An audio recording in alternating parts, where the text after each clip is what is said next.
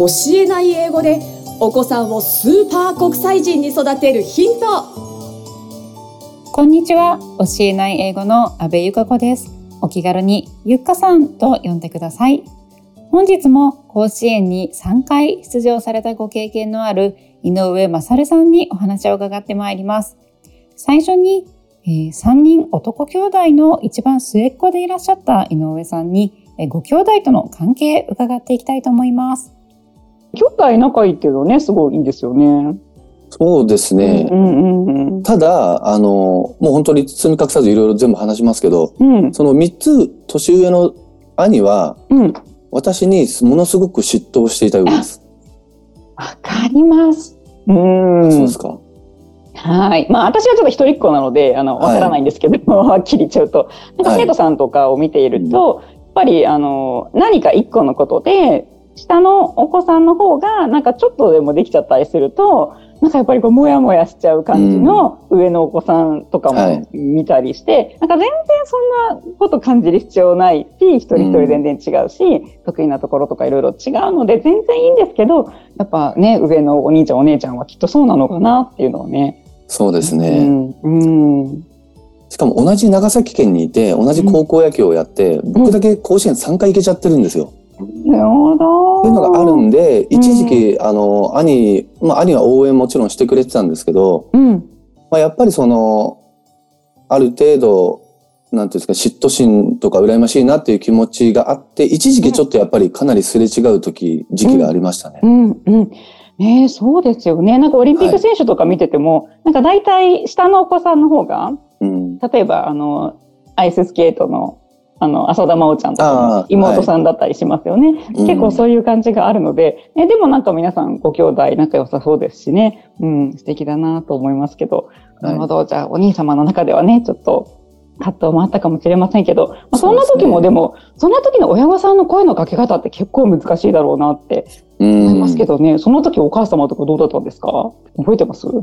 えっ、と、多分母は、うん兄兄のことを割と気遣ってたんだろうなっていうのが、うん、今記憶としてはあって、うんうんえー、ただ父は父はというよりもですね結構周りだったんですよ。うん、あの長崎県の田舎の育ちなもんで、うん、こう居酒屋とかたくさんあるわけじゃないんですよ。うんうんうんうん、なので例えば野球チームで試合が終わったとか活動が終わったっていう時に、私の家の中でコーチの方々保護者の方々がお酒を飲む家だったんですよ。なるほど。人が集まる家で、で、えーと、僕と同級生のチームメイトも一緒に家に遊びに来たり、で僕たちはゲームをしたりとかしてやり過ごしてるんですけど、こっちでは大人が、えー、会食してると、いうような状況で、でもやっぱり大人の声って聞こえてくるんですよね。でその時に、えーとまあ、私の兄えー、まあ、名前は伏せておきますけど、私の兄の話になって、いや、すごいね、すごいねって。で、えっ、と、どこからか周りのある方が、いやお兄ちゃんもそうだけど、いや、マサルはあの子はすごくなるよ、みたいな話がポンって出始めるんですよ。そしたら、私は気になっちゃうんですよ。はいはいはい。お兄ちゃんの顔が気になるんです。なるほど。そっちが気になるわけですね。そっちが気になってました。だから、あ、今の聞こえてなかったなとか、なんかそういうのをすごくこう感じてたの記憶はありますね。優しいですね。まあ、そこでもう真っ先にやっぱりお兄ちゃんどうかなっていうのが気になるっていう。僕がお兄ちゃんだったら嫌だなっていうのが多分あったんですよね、その当時。素晴らしい。さすが、こう人の気持ちをね、その頃から。いやいや。察する感じだったんですね。そうなんですよ。なるほど。ねでもそんな感じの子供時代を過ごして、で、いつも真ん中にいるのが好きっていうキャラクターから、うん、まあ、キャプテンにもね、なられたわけなんですけれども、こう、キャプテンとしてチームをまとめるっていうのは、どんな感じなのかなっていうのが、で、今日あの、おそらく私のお客様は大体の方がお母様が多いんですけれども、お母さんって割と家族の中のキャプテンっていうかね、うん、家をまとめてる感じあるじゃないですか。はい、今、もちろんね、井上さんもお父様でいらっしゃって、お父様もなんですけど、まあ、なんだかんだね、やっぱり家庭の中のキャプテンはお母さんかなみたいなところが多いかな。完全にお母さんだと思います。敗北宣言ですね。はい。なので、まあ、そんなところにも通ずるかなと思うんですけど、うん、いかがですかねその個性の強い、はい。ねもうすごい、もう、男の子たちをまとめていくわけですよね。はい。うん、どんなところに気を使われましたか？えー、っとですね、うん、私が最初に気にしてたのは、最初はすごくキャプテンどうやってやればいいんだっていうのを悩んだ記憶があるんですよ。で、まあ当時の野球ノートっていうのもいろいろ書いてあったんですけど、うん、やっぱり結構葛藤とか苦悩はあったんですけど、うん、ある時から、えっと、キャプテンってこうなるものじゃないんじゃないかと思ったんですよ。あの、まあ普段のこのた、えっと、立ち振る舞いだとか、うん、えっと、普段のこの姿を見てキャプ、えっと、監督さんが任命をしてくださってるわけじゃないですか。はい。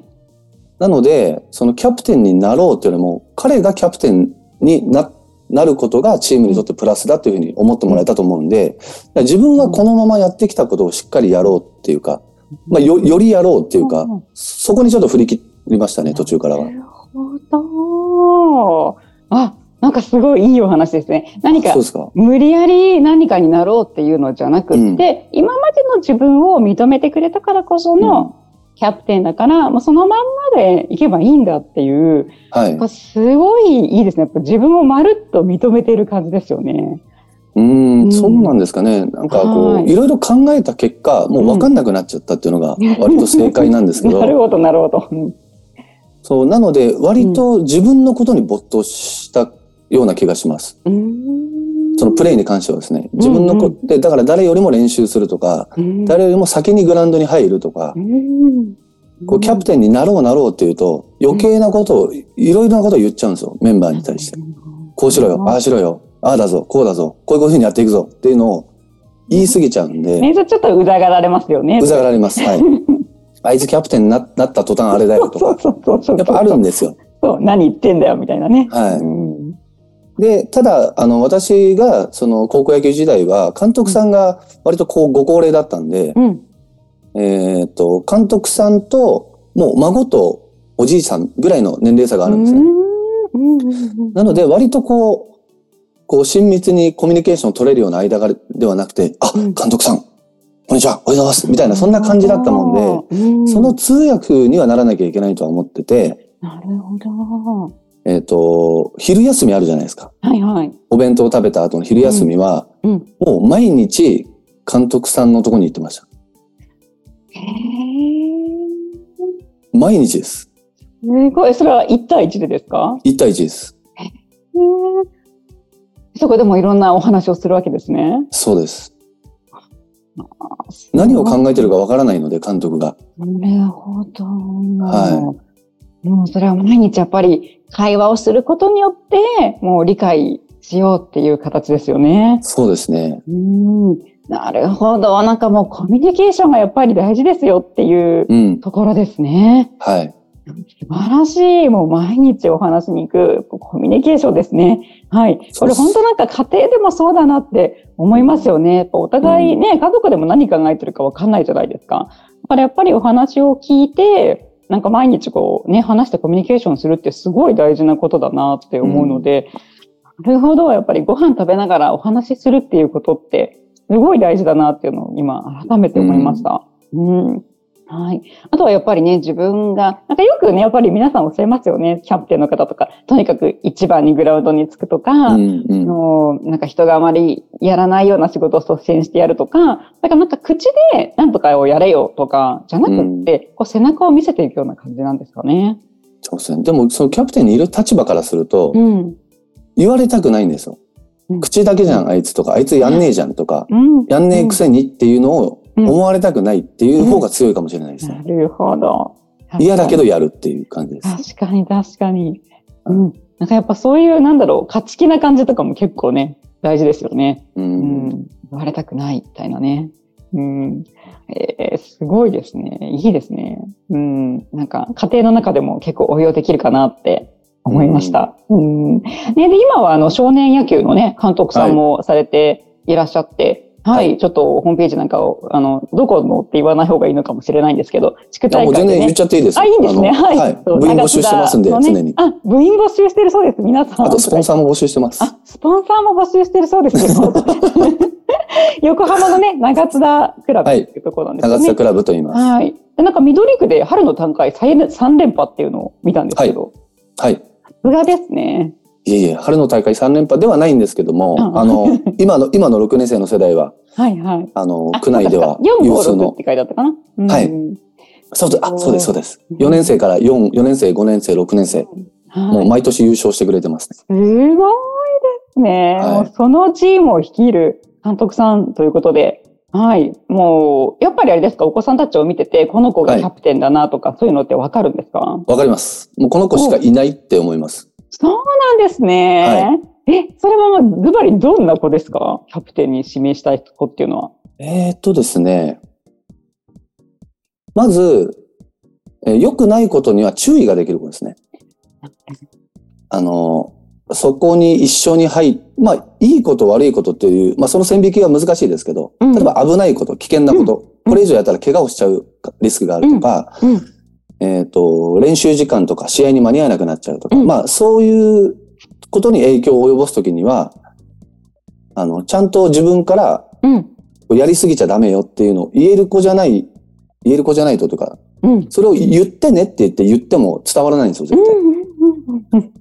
その、ちゃんと思えて、それを周りに発信できるっていううん子がたまたまいたので、もうこの子しかいないっていう感じです。だだからこの世代は1年生からずっとその子がキャプテン。稀だと思いますけどね。これぐらいこうキャプテンシーがある子がいるっていうのは稀だと思うんですけど、ねそういう意味では楽でした、すごく。なるほど。やっぱり見ててわかるんですねわ。かります。はい。うーん、なるほど。ありがとうございました。次回は少年野球の監督として活躍もされていらっしゃる井上さんに、えーその少年野球チームのことについても伺ってまいります。お聞きいただきましてありがとうございました。今週も最後までお聞きいただきありがとうございました番組では番組の感想やゆっかさんに聞いてみたいことなどを募集しています概要欄にあるフォームからお気軽にお問い合わせくださいこの番組は提供一般社団法人ペアリド英語ペアリーディング協会制作協力ライフブルームドットファンナレーション水野あずさによりお送りいたしましたそれではまたお耳にかかりましょう。ごきげんよう。さようなら。